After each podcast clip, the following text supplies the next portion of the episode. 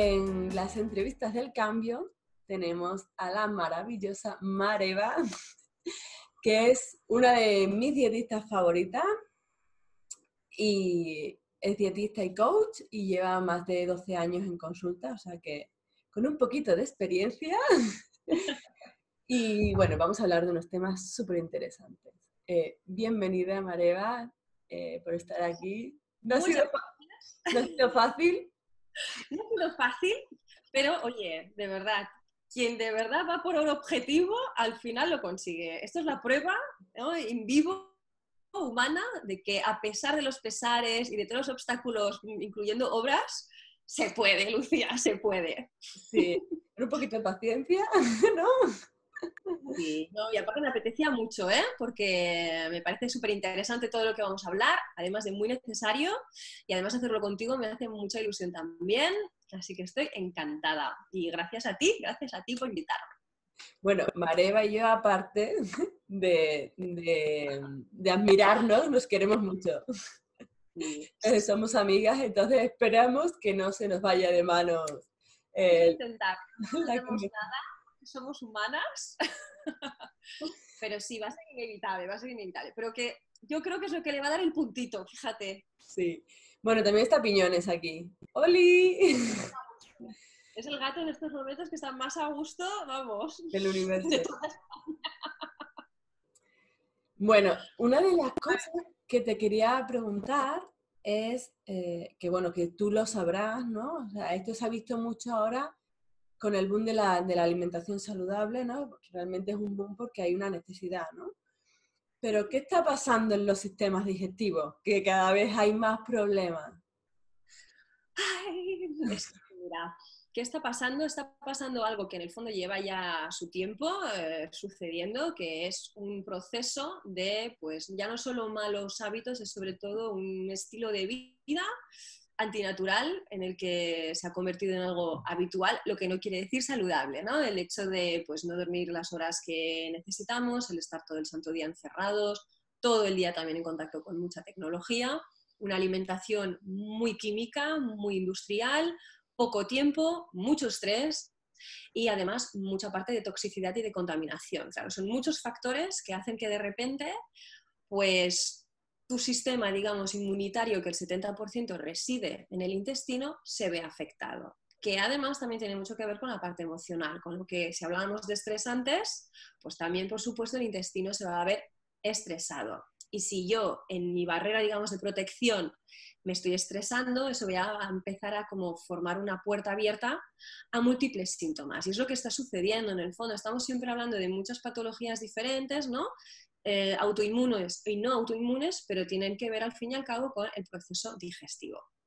Así que hay que poner un poquito de orden y hacerlo poco a poco, sin añadir más estrés, pero sí desde luego con mucha conciencia, yo creo. Yo, a mí me gustaría en esta entrevista hablar sobre todo sobre el tema del gluten, ¿no? Porque creo que hay muchos problemas con él y también hay muchos mitos y realidades en que, que yo creo que, que, no son verdaderas, ¿no? Te he traído a ti a la super pro. y, y, bueno, y lo primero de todo, el gluten, ¿a qué personas le afecta y cuáles se benefician? Pues absolutamente a todo el mundo. le afecta a todo el mundo porque el gluten es una proteína que no se digiere. Pero ni yo, ni mi tío Pepito, ni mi vecino, ni nadie. Es decir, que de hecho, su función al no ser digerible es lo que da esa elasticidad en, cuando estamos cocinando con él. Aparte, se utiliza también en cosmética, sobre todo, por ejemplo, en rímel, para dar esa elasticidad y que tus pestañas se queden así, es gracias al gluten. Luego, a nivel de relojes, también se utiliza como pegamento. Por lo que es una proteína que sí que es natural, lo que no quiere decir que sea digestiva. El problema empieza sobre todo a ser perjudicial cuando hablamos de un nivel elevado de algo que no nos conviene cuando abusamos de él o cuando se encuentra absolutamente en todas partes sin que uno ni siquiera se dé cuenta. Y por otro lado también de qué tipo de gluten hablamos, porque es cierto que aquí entonces tendríamos que hablar del trigo en especial, y es verdad que el trigo ha sufrido pues muchas transformaciones, sobre todo estamos, estamos hablando de hace unos 50 años, cuando empieza la revolución industrial, empieza a cambiar el hábito de vida, el estilo de vida y por lo tanto todo se va adaptando a eso, ¿no? A, a cuanto menos tiempo, más cosas rápidas, más cosas sabrosas, más saturación de todo. Y por lo tanto nos alejamos de lo natural y de lo que el cuerpo él sí reconoce, procesa, entiende y por lo tanto absorbe y le sienta bien. Claro, además los, los, panes con gluten ahora que se venden en el mercado no tienen nada que ver con los de masa madre ni largas fermentaciones, que la fermentación al final lo que hace es favorecer la, la digestión del gluten. Con lo que, claro, cuando vamos a hablar de ¿es bueno el gluten o no? Habrá primero que especificar entonces de qué gluten vamos, vamos a estar hablando, ¿no? ¿A qué gluten me enfrento? ¿Cuál es el que yo me encuentro delante de mí a la hora de consumir? Donde más se encuentra obviamente sí es en trigo, pero también no olvidemos que en la cebada también se encuentra, a veces en la avena por contaminación también, en otros tipos de trigos incluso ancestrales también, pero sí que hay una diferencia y es que en el trigo actual, el más así modernito y bien híbrido, pues ha sufrido tantas transformaciones que tiene una cantidad de cromosomas que en vez de 12, 13 cromosomas estamos hablando de 42. Y eso tu cuerpo le somete una información, porque la comida es información, que no la está entendiendo. El cuerpo tiene sus reacciones de defensa y de entender que, bueno, no lo reconozco, pero lo puedo intentar procesar una vez, dos veces, pero tantas veces al día, eso empieza digamos, como a irritar el intestino y sobre todo a hacer que tu sistema inmunitario se ve debilitado porque está agotado de tanto trigo que le estamos dando que al final hablamos de trigo que no tendríamos ni que ponerle el nombre de trigo, porque es de todo menos trigo eso. En cambio, cuando estaba en esos momentos de una agricultura un poquito más natural y menos química, sí que hay un trigo que es mucho más respetuoso, el que contiene 12 cromosomas, el que está hecho con una levadura madre además que lo autodigiere y que además realmente es algo que puede ser bueno para ti, pero sin abusar. Cualquier pan, por muy, muy, muy fantástico que sea, también se trata nosotros de aprender a consumir todo lo que son farináceos y panes con, con esa moderación y ese respeto que se merece eso, porque es un alimento que al fin y al cabo sí que nutre, pero sobre todo vamos a intentar optar por acompañarlo de otras cosas, ¿no? de mucho más vegetal, de cosas que incluso equilibren ese punto de harina en mi dieta y que sobre todo sea lo más natural posible y que no esté híbrido. Y aquí, claro, entran muchas, muchos tipos de granos y harinas factibles. Aquí, tú aquí, eh, te refieres sobre todo a, a, las personas que están sanas y que tienen un sistema digestivo fuerte, ¿no? Que pueden tomar un poco de gluten, o sea, que sea de calidad, pero no abusar, ¿no? Esto, esto sería... Un pan de espelta, por ejemplo, si tú estás fantásticamente bien, cosa que no sé yo si existe esto a día de hoy, pero quien esté fantásticamente bien, por favor, que nos lo diga, porque le queremos, vamos, honrar y dar un premio, porque no es nada fácil. Porque es un monumento. Un monumento aquí como mínimo, vamos, entre Paseo de Gracia y Plaza Cataluña, porque no se encuentra. Un ejemplar así es difícil y me incluyo, es decir, Sí, yo también. Humana, vivo aquí, vivo el estrés, conozco el estrés, conozco la contaminación, en fin, conozco eh, eh, Internet. Eh, yo formo parte de esto, pero por eso mismo lo que no puedo hacer es estar en él, moviéndome y viviendo y no tomar conciencia al menos de lo que me perjudica, para yo después saber qué alternativa tengo y qué puedo hacer. Hay cosas que no podrás hacer. Yo también ahí soy muy flexible en cuanto a si viajamos, lo que no vamos a hacer es estar en el mismo foco cuando viajo que cuando estoy en mi casa o cuando estoy en mi ciudad. Tú no estás para nada en, tus hábitos, eh, controlando bien dónde te mueves, lo que te, lo que te rodea. Aún así, puedes hacer el esfuerzo de si viajas, encontrar y buscar calidad, porque la calidad yo creo que es una filosofía de vida al final con la que tú quieres alimentarte. No es como un sacrificio, es un placer buscar un buen tomate y un buen pan y un buen lo que sea. Pero al margen de esto de, oye, mm, todo el mundo puede más o menos consumir gluten de vez en cuando si es de un trigo ancestral como es la espelta o el centeno o el camut, luego está la persona que al contrario ya tiene una patología, ya tiene sintomatología. Y los síntomas al fin y al cabo son llamadas a la acción. te están pidiendo que actúes, que están... ¡Por fin! ¡Socorro! Y claro, cada vez el síntoma, dice, a la primera esta nos ha enterado, pues un poquito más. Y si ayer era diarrea, hoy va a ser, vamos, mm, el, doble de o más líquido con mucho gas o incluso el aliento o la piel, que tienen muchas maneras de manifestarse el cuerpo de lo que le está sucediendo a nivel intestinal. No solamente hay síntoma de intestino, también mucho puede ser la parte emocional, el estrés, la ansiedad, el insomnio, la depresión. A nivel cutáneo. un montón. A, respiratorio. Sí, porque todo forma parte de una misma entidad que eres tú y que tú estás muy conectada entre, entre ti misma y sobre todo cuando hablamos de mucosas, oye, estamos hablando de intestino, pero intestino es desde todo lo que hablamos de tracto digestivo, hablamos desde la boca hasta el ano. Todo lo que sucede en este recorrido va a interferir con tu inmunidad. Y cuando hablamos de inmunidad, estamos hablando del sistema, el gran gobernador de todos los otros sistemas. Sistema hormonal, sistemas, vamos, nerviosos, todos. Por eso que a veces hay que buscar un poquito más allá que remediar el síntoma y plantearnos y preguntarnos cómo tengo yo el intestino, cómo voy a mañana ¿no? a, a defecar, cómo son esas heces, cómo son esos pedos malolientes, putrefactos o no, cuánta cantidad de gas, porque no, es que no haya que tirarse un pedo, tirarse pedos es normal, pero lo que no es normal es que el otro que vaya después de ti se desmaye eh, entrando en el baño. Aquí ya no va bien la cosa, ¿sí? Y las heces igual. También es verdad que no, hay que buscar la heces, la caca perfecta cada día de tu vida, porque si no empezamos ya a rozar también en la perfección de la perfección y otra vez entramos entonces en otra neura, en otro estrés y en otra ansiedad. Y para irnos de una cosa a la otra, pues mejor... Mejor nos quedamos quietos. exacto. Respira un ratito y ya verás que va todo mejor. Pero lo que no puede ser es que siempre vayamos más o menos mal al baño, que siempre tengamos problemas del cuerpo que se está manifestando y que no le estemos haciendo caso. Ahí ya sí que no. Y algo interesante, que esto lo vimos juntos además en un curso, que es que no solamente en el, en el momento es cuando tu cuerpo tiene una ración, ¿no? Sino que puede ser hasta cuatro días después. Totalmente. Que, por eso hay mucha gente que no sabe lo que le sienta mal, ¿no? Porque al final empieza a comer como, como, cosas de todo tipo y al final dices, claro, son cuatro días, entonces no sé qué me ha sentado mal. Si el desayuno de hoy, si la comida de antes de ayer o la cena de mañana, si sabes, ya si nos ponemos. Y a veces también es cómo lo he comido eso. Desde qué estado de nervios lo he comido, he prestado atención, he masticado bien, porque cuántas personas a mí me vienen y me dicen, es que yo como en 15 minutos. Y digo, ah, engulles. Pues, claro, como en plan, vamos a batir el récord ya del año.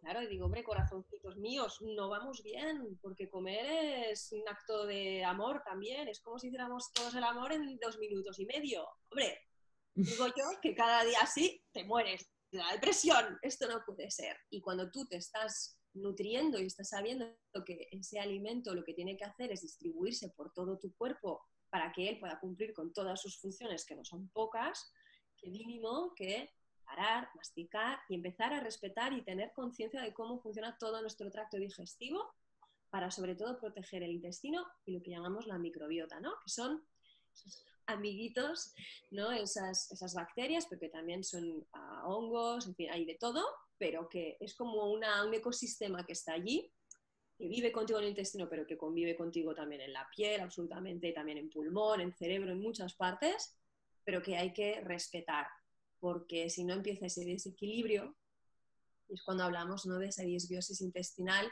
que mucha gente padece sin saberlo. No lo sabe.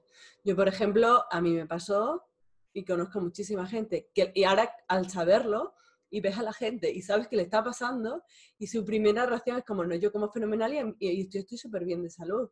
es como, claro, porque te has acostumbrado a vivir con esos síntomas, ¿no? Que ese, que ese es el problema que, no sé, yo siempre pongo el ejemplo de Iván que tenía ardores durante toda su vida y era como, y su, su, su palabra era, yo soy así. Ya, ya, ya, que no. Porque lo asumes. ¿Sabes? Esto es, lloro. Hay un sistema médico también en el que se cronifica mucho todo como si fuese eso normal, ¿no? El cronificar y que esto, pues mira, hay que aguantarse y, y, ¿por qué me tengo que aguantar y conformarme? ¿Y por qué nadie me estudia la causa? ¿Y por qué nadie se interesa a ir un poquito más allá? Y al final estamos en una cultura de, de curación donde hay un síntoma y quito el síntoma y acallo cosas, Hmm. El, que consiga callarlo, porque hay otros que ni eso. Pero aún así es como que nos conformamos. Convive. convive o se autoconvence de que eso ya está curado. Porque no aparece el herpes. Pero el herpes quizá el virus aún está ahí latente y tú no lo has eliminado. Pero entonces hay que ir trabajándolo durante todo el año, no solamente ese momento donde la pupa ya está novia, que entonces me preocupo. Y por eso de ahí... A mí justo, me, pasa, a mí justo me pasaba eso. Yo, era, tenía herpes continuamente. Hace millones de años que no me ha salido ninguno. Pero me salía enseguida porque tenía mi sistema inmune cogido con pinzas. pasaba un aire y era como, todo, todo el castillo de naipe por abajo. Claro, es que yo creo que somos el claro ejemplo de que como personitas que hemos sido y seguimos siendo, nos han pasado muchas cosas, pero de tanto siempre no normalizar eso, acabamos hartas y decidimos de buscar y decir, pues me voy a intentar autoayudar yo, o sea, si al menos tengo una responsabilidad y esa es la de cuidar, cuidarme y mirar por mí, pues al menos aprovechemos eso y empecemos a ver con lo que yo obtengo de la información de a día de hoy, que es grande, qué puedo hacer al menos, pero hacer algo. Lo que yo no podía aguantar más era no hacer nada, estar en la queja, ¿no? Aparte, la gente al final te toma por una neurótica hipocondríaca, porque te dice, no puede ser que te duela tanto esto. Exagerada, no sé qué. Es que yo creo que esto lo somatizas todo. Dices, a ver, somatizar ¿cómo no voy a somatizar si soy también cuerpo emocional 24 horas al día? Yo creo que somatiza todo el mundo de manera muy natural y muy sabia, pero en vez de darle una respuesta y un foco de, luz ahí, es como que no, es exagerado. Lo que está muy bien es no quejarse, es no escuchar síntomas, es hacer ver que todo va estupendamente y ya está, y es una pena. Pero creo que cuando te vienen síntomas pueden ser un regalo de decir, oye, te están dando la oportunidad de hacer algo para él para ponerle solución a un problema y empieza a buscar ayuda, porque a veces uno mismo solito es difícil, pero que para eso a día de hoy existe gente y existen estudios y existe una información de mucha utilidad y de mucho apoyo. Entonces, claro, creo que somos realmente ese ejemplo de fuimos pacientes, quisimos, sí, acoger esa responsabilidad de autocuidarnos de verdad para, al menos desde luego, con la, con la opción de quiero curarme, y si no es curarme al 100%, es al menos entender cómo funciono para saber dar lo que de verdad me conviene y dejar de darme lo que no me conviene y que incluso yo pensaba que eso era bueno. Si ya haces ese ejercicio, esto ya es maravilloso. Y encima te empoderas. Sí, es, es brutal. O sea, es la, yo siempre, desde cualquier lado de que puedo dar el mensaje, como lo primero te tienes que fijar en ti.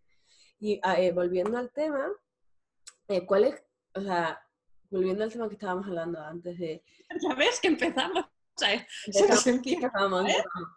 Que, por ejemplo, hay patologías que sí o sí, o sea, el, el, consumo de gluten, o sea, porque a mí me pasa, ahora que yo tengo mi sistema digestivo más fuerte, a veces cuando salgo alguna vez esporádica y hay un buen pan o tal, pues puedo comerlo una vez.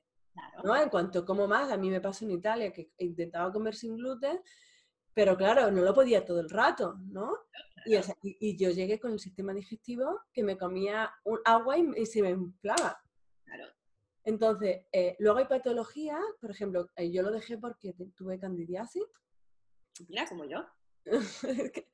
y el, bendita, bendita, bendita cándida.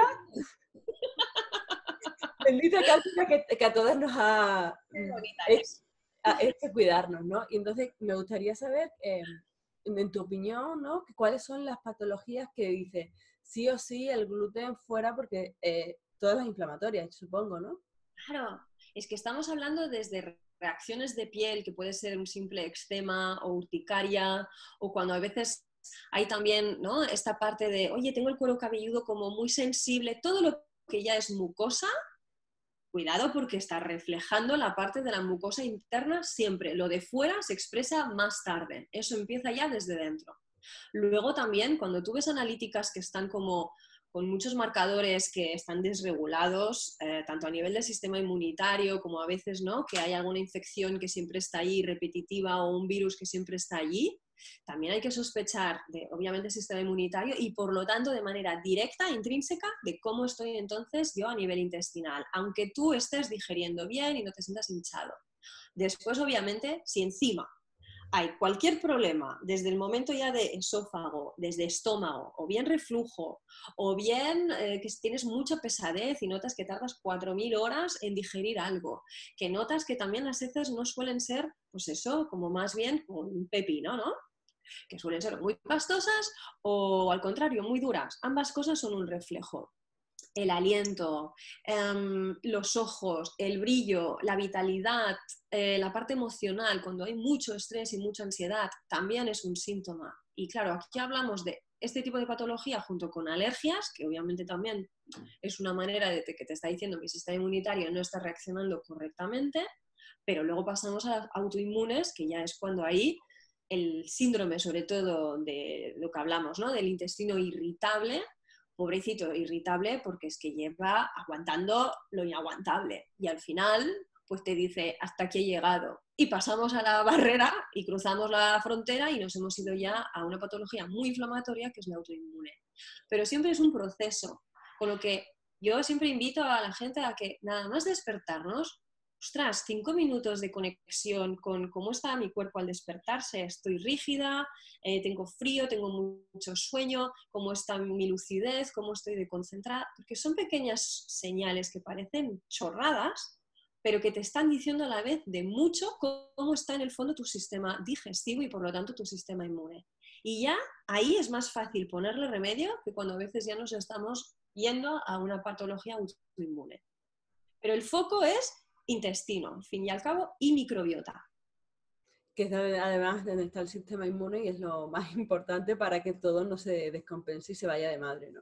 Y que además también el intestino, y eso es algo también que me, es importante que la gente entienda, que el intestino es sistema inmune y sistema nervioso. Tu intestino sí que es tu segundo cerebro, por no decir casi tu primero. Y que cuando hay personas que sufren de insomnio, también tendrían que relacionarlo al tema intestinal. Cuando hay personas que están siempre en la preocupación y se angustian mucho, hay toda una conexión de va y viene, es decir, mi cerebro se comunica con el intestino, pero es que también el intestino se comunica con el cerebro. Todo el santo día a través del nervio vago. Y el nervio vago es súper importante estimularlo y cuidarlo a través de qué? A través de la respiración. Es la mejor gimnasia para nuestro nervio vago. Si yo no sé respirar, o no lo hago suficientemente, es muy fácil que esta conexión no funcione bien. Entonces, a veces la dieta está bien, pero el cómo comer esa dieta es igual de importante y yo sé que tú compartes mucho todo esto conmigo y es, mm, a veces casi prefiero que la dieta no sea perfecta y si estás en Italia que te tomes tu pizza, pero que me respires antes, que honres ese momento sin culpa de nada y sin miedo, por favor, sintiéndote muy italiana en esos momentos, disfrutando de lo que hay ahí, dándole también una ubicación, que sabemos por qué lo hacemos, que estamos allá, y ya está. Pero luego es verdad que tu cuerpo seguro te pide llegar a casa y decir, por favor, dame lo que normalmente me sueles dar. Y lo se vuelve a hacer y estamos bien. A mí para, para, perdona que te interrumpe, pero es que para mí esa es como la clave de cuando una persona ha integrado la alimentación sana en su vida. Totalmente. Cuando, hay, hay, personas que en el proceso están deseando como tener esa pequeña ventana, ¿no? De esos pequeños momentos, de las cosas que le gustan o de esos pequeños pecados, ¿no? Pero, pero luego está el otro lado, que es cuando, cuando te pasa, sales un fin de semana y comes peor de lo que tal, es como, necesito llegar a casa y comerme brócoli sin, sin cocer ni nada. A palo, a palo. A palo, seco. Sí, como que, como que tu cuerpo te lo está pidiendo de realmente, de verdad, y, y, y es lo que más te apetece. Para mí ese es el, el clic cuando una persona dice tú, vale, ya, ya lo tienes, o sea, por muchas veces que, que, que caigas, te vas a volver a levantar. Exactamente. Y es porque si ha habido esa educación previa, donde tú has estado educando a tu paladar en cuanto a sabores, a tus células en cuanto a calidad, a tu intestino en cuanto a no inflamación, lógicamente, si lo vas a exponer de vez en cuando, él va a reaccionar correctamente, no va a ser un desmadre, siempre y cuando estemos en algo que estamos hablando de que ya estamos ¿no? comiendo bien de forma habitual, pero luego, lógicamente, él va a querer volver a lo que le gusta y lo que le sienta bien. Y eso es lo bonito, porque ya ha habido esa educación puedo permitirme entonces escuchar ese cuerpo y darle esa excepción. pero es una excepción que sea también hecha desde la intuición, desde lo más natural, desde lo más intuitivo, no desde solo mental, porque al final la dieta es de todo, casi te diré, es más física y emocional que mental. Y por eso también hay que a veces soltar tanto concepto y tanto saber y más autoescuchar, practicar sobre todo y a partir de ahí construir tu propia dieta la que te respeta, al fin y al cabo, ¿eh? da igual la etiqueta que le pongamos. Y volviendo al tema del gluten, ya no es que sea una moda o no moda, es que es algo que forzosamente se tiene que hablar a día de hoy porque se nos ha ido de las manos, porque el trigo ya no es lo que era, porque el ritmo de vida ya no es lo que era, y si todo ha cambiado, ¿cómo mi alimentación no va a cambiar? No vamos a estar hablando todo el rato de que comía solo mi, mi padre o mi abuelo, cuando ellos han vivido circunstancias muy diferentes a las mías. Nada que ver, es que ha habido una revolución muy heavy en estos últimos 50 años. Y claro, y yo de verdad digo, yo no sé, aún la gente como, porque a veces veo gente que está más o menos bien y digo, es que eres un milagro, date cuenta de que eres un milagro. porque con todo lo que llevas aguantando todo el día y a lo que tú te sometes y no te das cuenta, es muy, muy bestia.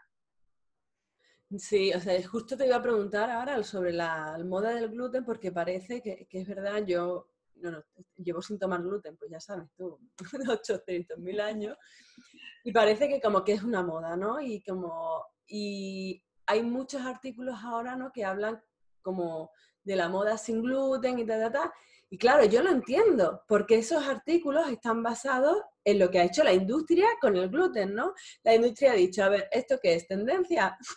Pues vamos a hacerlo todos los productos sin gluten. Entonces, claro, yo me acuerdo perfectamente cuando dejé de tomar gluten, que la gente me decía, ah, pues vete al Mercadona, que hay mogollón de productos sin gluten. Y yo me iba al Mercadona, pero claro, yo llevaba con la lista de las cosas que podía comer y que no, y era como, mm, no puedo, o sea, estos alimentos sin gluten no me sirven. Entonces, claro, los artículos que, que, hay hablando de este tema, ¿no? De, de que, bueno, algunos a, mí me, llegan mucho porque, como siempre, defiendo el, el, el no gluten, ¿no? Eh, sobre eso, sobre que una alimentación basada en alimentos procesados, que esto no se dice, sin gluten es, sí que es mala, pero una alimentación mm, sin gluten con alimentos naturales integrales, pues perdona, pero es que no estamos quitando ningún grupo de alimentos. No te va a faltar nada. Mm, es que, es que hay que entender que la alimentación, cuando hablamos de esto, ¿no? De sin gluten, pero a ver, no nos quedemos solo con el titular es igual que cuando lees un artículo, no te me quedes con el titular, léete el artículo entero. Y cuando tú vayas a ver un producto sin gluten, léete la etiquetita pequeña, porque va de eso, de curiosidad y de no conformarnos. Si yo ya sé y la cosmética natural es lo mismo, al fin y al cabo es que al final tendremos, tendríamos que tener todos como un descodificador interno constantemente. De hecho, también para la vida del día a día, porque tú no te encuentras con la verdad y realidad 24 horas al día tú te encuentras con, conceptos que tú intentas mm, digerir y procesar con tu información de lo que tú entiendes y a partir de ahí sacas una conclusión. Pero espérate, porque si encima leemos artículos que también no ayudan, digo, ya el cacao maravillado está asegurado. Si tú, por lo tanto, una vez que te informas, lees la etiquetita pequeña y entiendas que el problema no es que sea sin gluten, sino que no sea químico, la historia cambia. Porque yo prefiero a alguien que me coma un buen pan de espelta con levadura madre a un producto sin gluten eh, escrito en dorado con purpurina alrededor y que te diga rico en hierro y en vitamina C y que al final dices, pero si esto por Dios es de todo menos menos alimento, hijo mío, ¿qué me, qué me quieres dar tú a mí? Sí, esa, yo estoy totalmente de acuerdo. Bueno, solamente en el caso de los celíacos, que ahí sí que tendrían como un problema porque es un tema de alergia, ¿no? Pero sí que es verdad que que bueno, que con la etiqueta, como que con la etiqueta sin gluten, ¿no? Que todo vale. O sea, y entonces hay, yo no sé cómo hacerlo, porque siempre lo pienso, es como, ¿cómo puedo fomentar el sin gluten saludable, ¿no? Que, que, que es totalmente diferente a, a, los sitios que voy sin gluten, en plan, bueno, o vas a, no sé, que hay muchos sitios que tienen eh, repostería sin gluten y tal, y es como, ya, pero es que esto es que claro, sin gluten, pero con cuánto azúcar, ¿no? Y sin gluten, pero con cuánto almidón modificado o con cuánto aditivo. Es como decir, y ahora voy a hacerlo del revés. Yo voy a hablar de alimento ecológico. Oye, alimento ecológico, el mejor del mundo.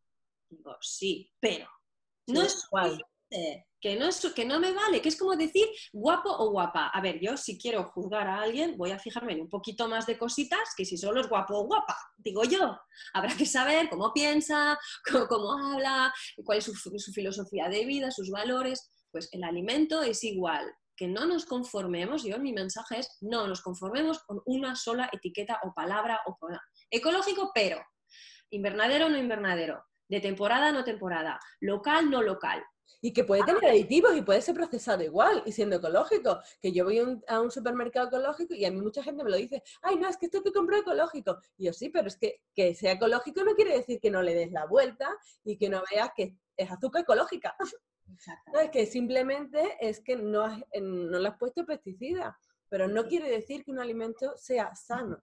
Claro. el sin gluten, que además el sin gluten, eh, todo, o sea, el, ecológico, hay más porcentaje porque tienen como más cuidado de cosas que sí que son saludables. Ves la salsa y es verdad que utilizan unos, eh, bueno, tienen más cuidado, ¿no?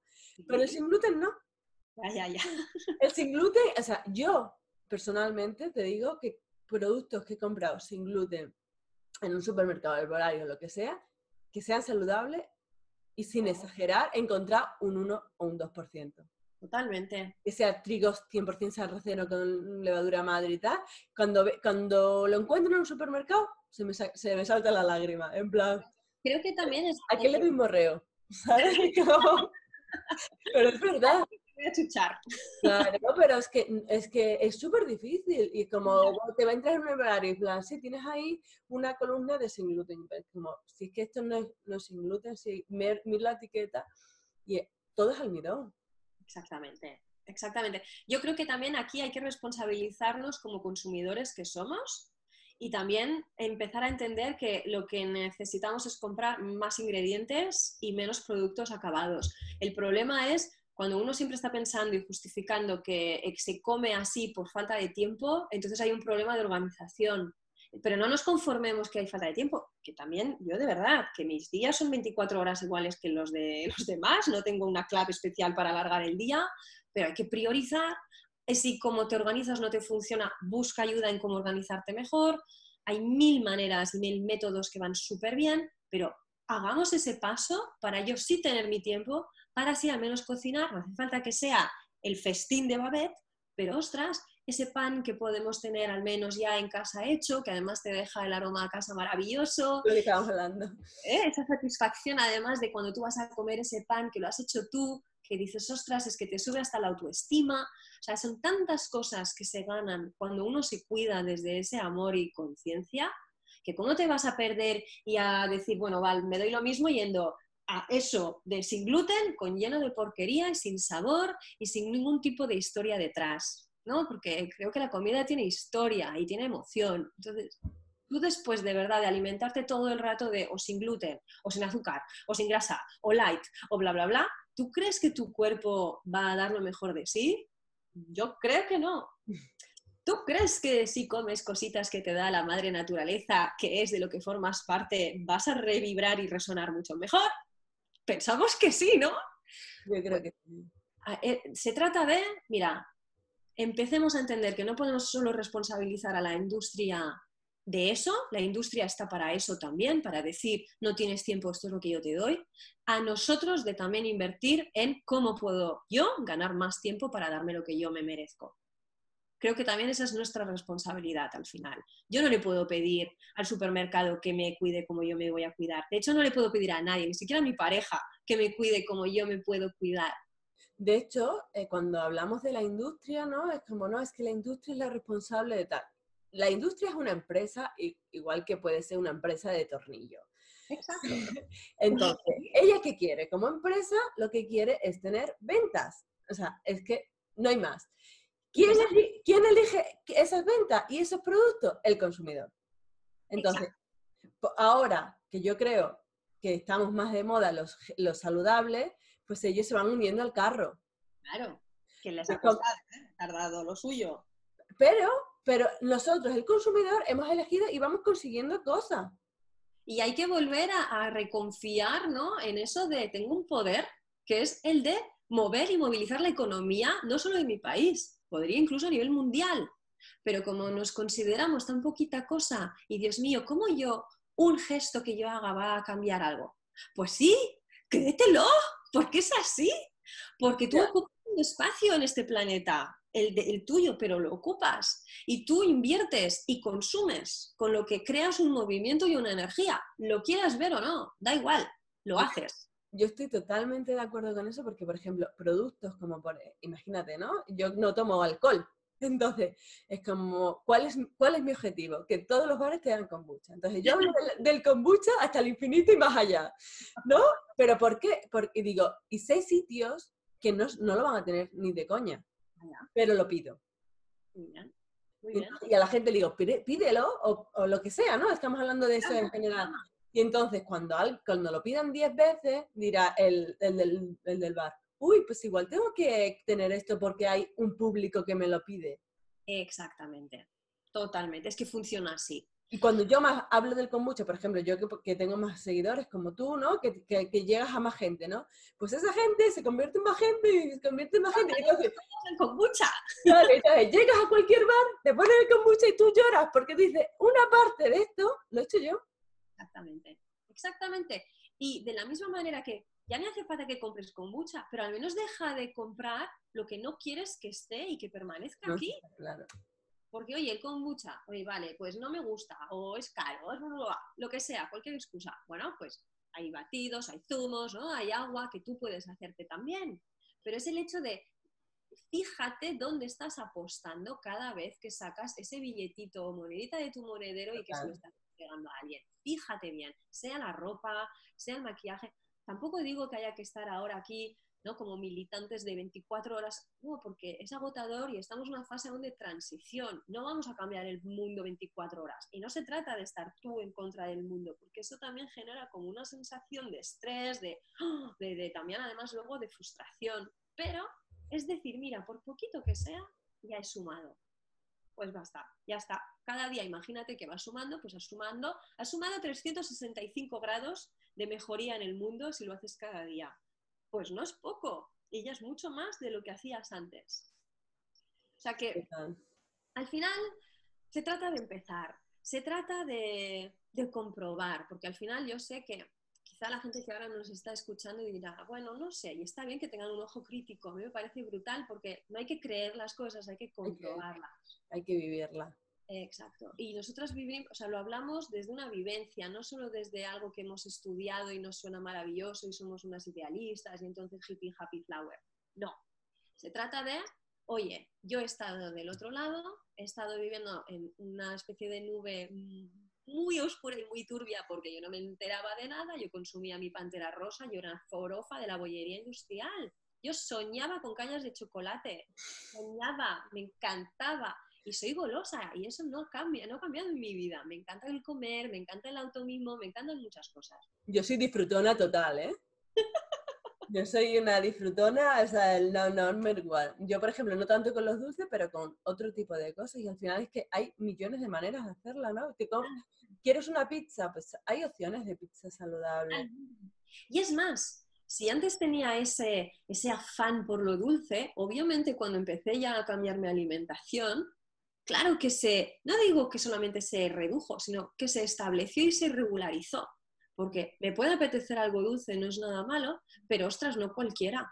No cualquier dulce me va a servir. Y si me apetece algo con un tipo de sí, un almidón, pero un almidón que forma parte ya de un alimento vegetal natural, fenomenal.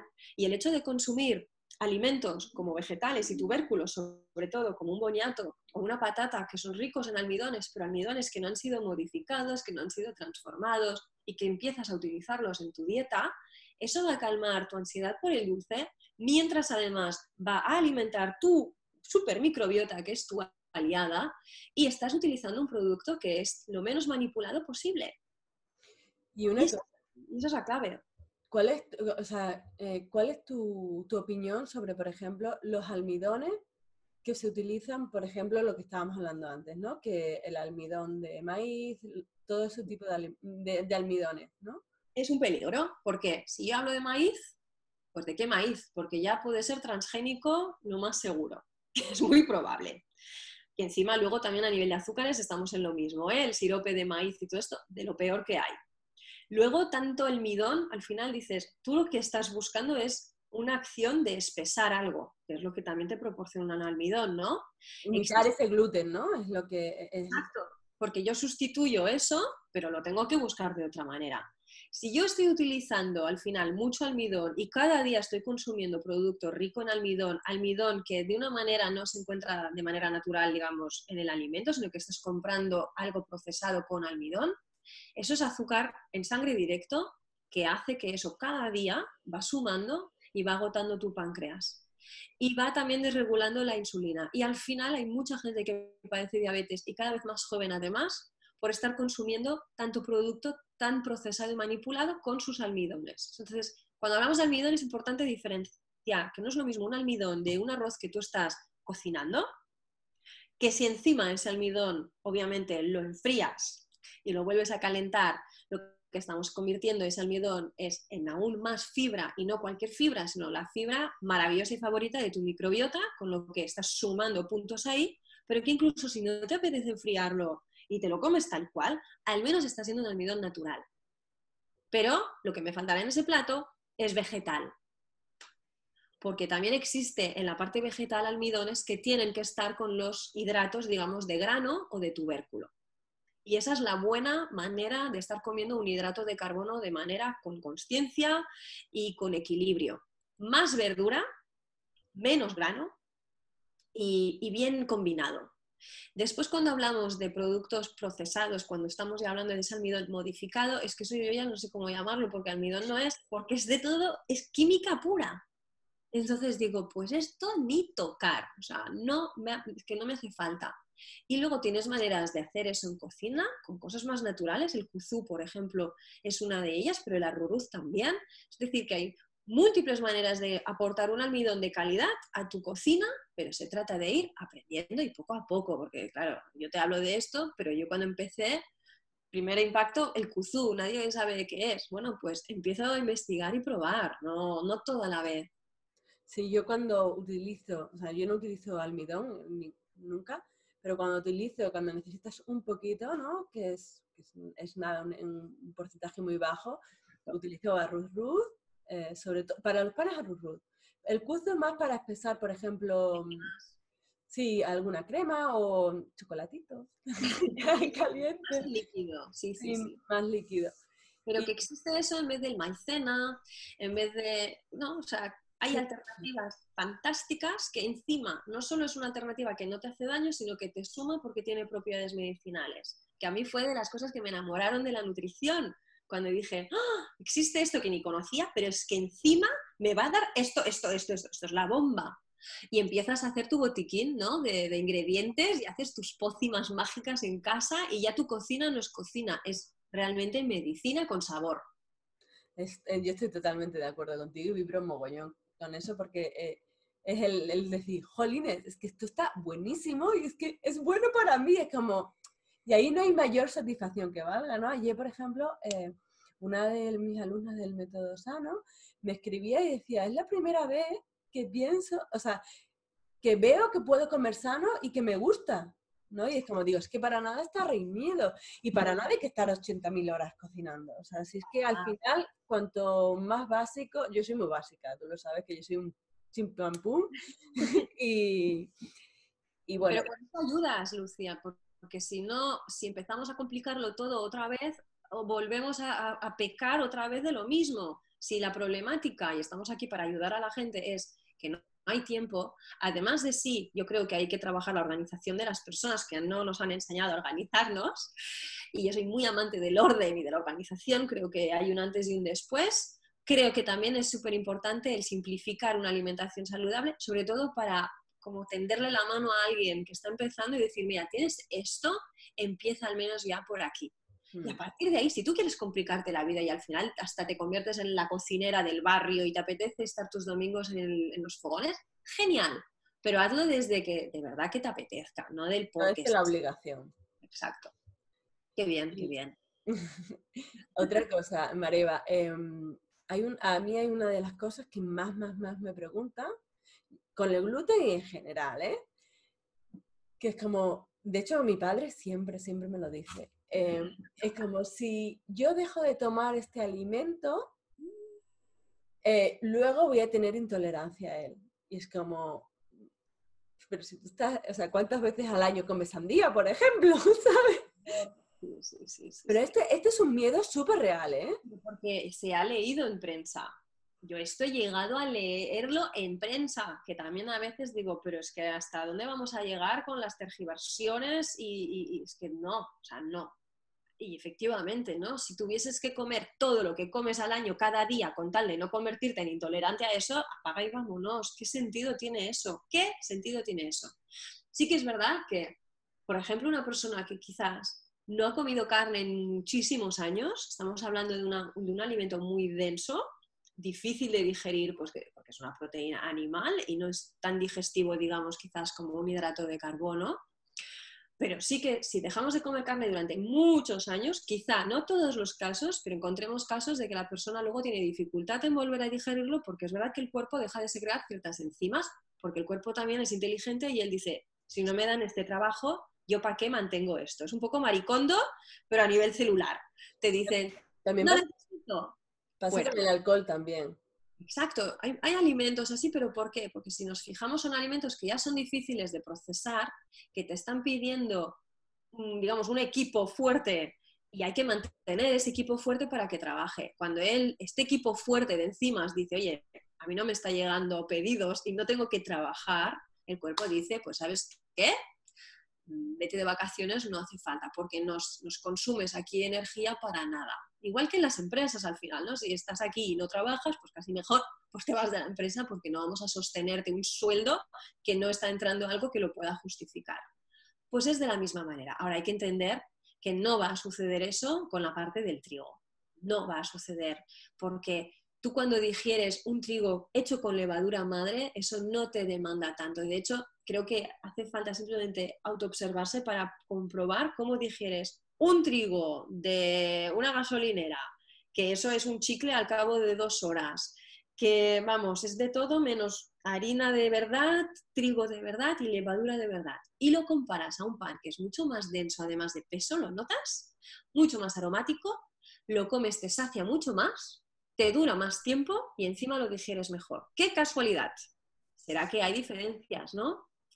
Entonces yo ahí digo, cuidado, no funcionamos igual con todos los alimentos y desde luego no por el hecho de dejar de consumir gluten, que además dejar de consumirlo al 100% cuidado nos pensamos que se puede fácilmente y no lo es tanto, porque siempre hay un punto de traza o de contaminación, con lo que aunque uno quiera mucho es difícil, con lo que no se me preocupe de, ah, pues ya nunca más podré consumir eso. No es verdad. Y luego hay, otra cosa mm, eh, que es muy parecida también a este tema, es como que creen que le faltan algún nutriente al dejar el gluten. Es como, pero si no estás cogiendo, o sea, una cosa es que tú quites un grupo entero de, de alimentos, ¿no? Como dices, pues todos los cereales. Bueno, ahí todavía puede haber controversia, pero si estás quitando los cereales solamente con gluten y estás tomando arroz, quinoa, trigo, sarraceno, o sea, no estás quitando vas sobrado, vas sobrado. Siempre se juega mucho en, en primero el provocar el miedo y provocar miedo desde la carencia. Cuando no interesan ciertas cosas, lo primero que te voy a decir es, ¡Ah! es que te va a faltar. No, te va a faltar no porque ya voy sobrada de, toxicidad, de inflamación. Lo que voy a hacer es un descanso a mi cuerpo que le voy a dar vacaciones. Entonces, lo primero que va a suceder es que el cuerpo te lo va a agradecer.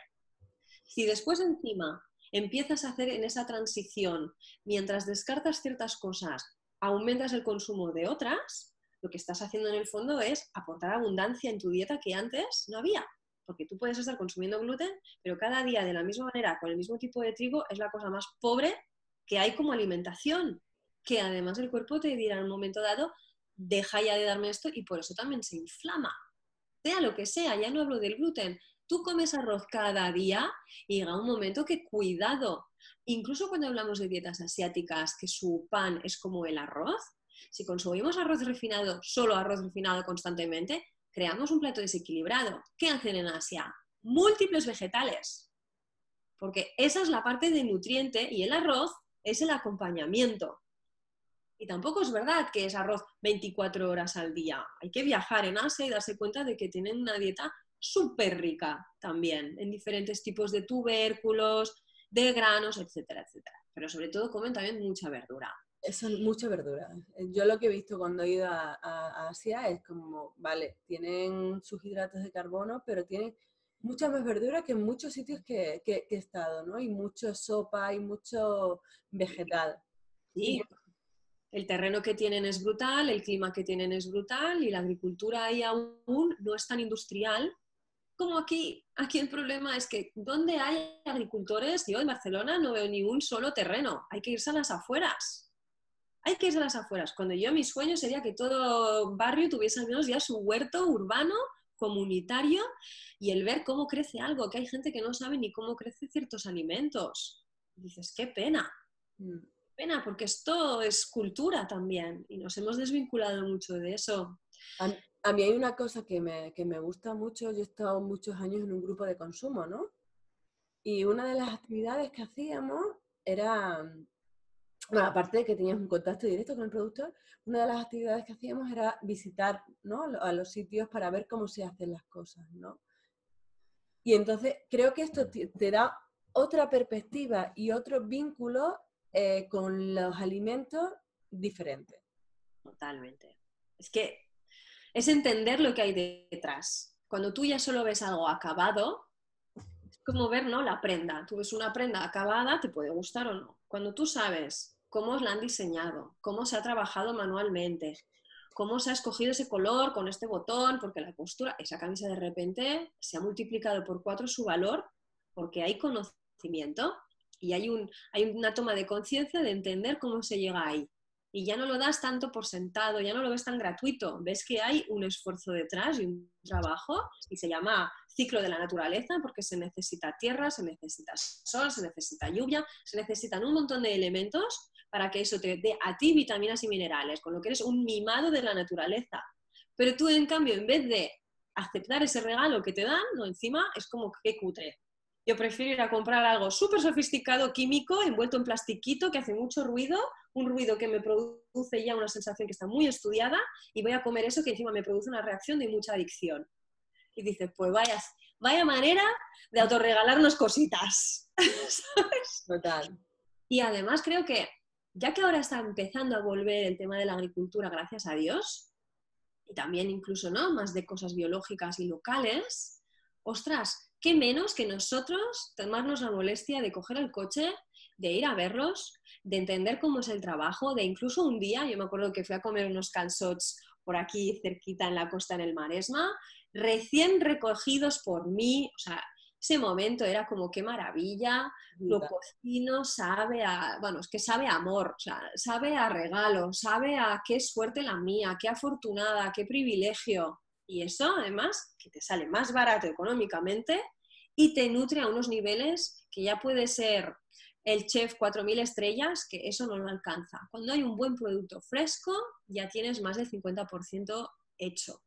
A mí una de las cosas que más me gustaba era ir a mi agricultor a finales de, de, ¿De, verano, de verano, de verano, coger los tomates y hacer conservas. O sea, es como todo el año comiendo esas conservas que era como, son mías, las hice yo, ¿sabes? Como es, la energía es diferente. Y hacer las cosas en casa, o sea, yo hago los yogures, hago el pan, y es como, ya tienes un vínculo muy bonito con ese alimento. Sí, y entiendas de verdad que cocinar es, va más allá de solo alimentar un paladar y saciar aquí un hambre física. Es un tipo de valor por el que tú apuestas en tu vida es así. Y, quien es un punto más vulnerable y sensible a ello lo hará con más facilidad y el que no está tan conectado con eso tendrá que hacer quizá un trabajo más largo. Pero todo el mundo podría conectarse a esa energía, porque al final es eso, es energía. Cocinar es energía, comer es energía, eh, que algo crezca en el campo es energía y vivimos en energías, pero energías más bien como estas. Entonces, claro, estamos muy conectados con esto, pero cero conectados, gente que no mira el cielo cada día.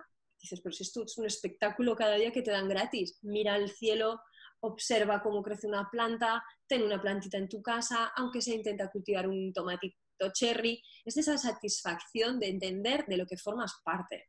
porque no, nos olvidemos que estamos aquí, que no tenemos ni idea, que somos muchos, que tú te levantes a la mañana y te dicen, tú tienes que trabajar, tú tienes que ganar dinero, tú tienes que gastarlo así, vivir así, tener esto, pi, pi, pi, pi, pi. Y luego, claro, llega un momento y dices, ya, pero es que yo no estoy bien. Entonces, ¿de qué va esta película? Pues esta película va de hacerse sobre todo muchas preguntas, de no conformarse y de buscar la información, la de rigor, que es la que nos merecemos. Y una vez que lo encuentras, pues trazas tu plan de acción a tu ritmo, pero lo pasas a la acción, que esa es la otra parte que hay que entender. Que la información es menos interesante si no la vas a poder aplicar. Menos saber y más. más hacer. O sea, esto estoy totalmente de acuerdo. Bueno, Mareva, ha sido un placer. Podríamos estar, ¿cuántas horas? Sí, yo podría estar, vamos, contigo el fin de entero hablando así, hija mía, que es un placer, es un gustazo. Ha sido, increíble, la verdad, me ha encantado la entrevista. Muchas gracias por hacernos un huequito. Gracias a ti. Y bueno, un besazo enorme. Un beso enorme y larga vida a la calidad, la que nos merecemos. Eso es. Chao, guapísima.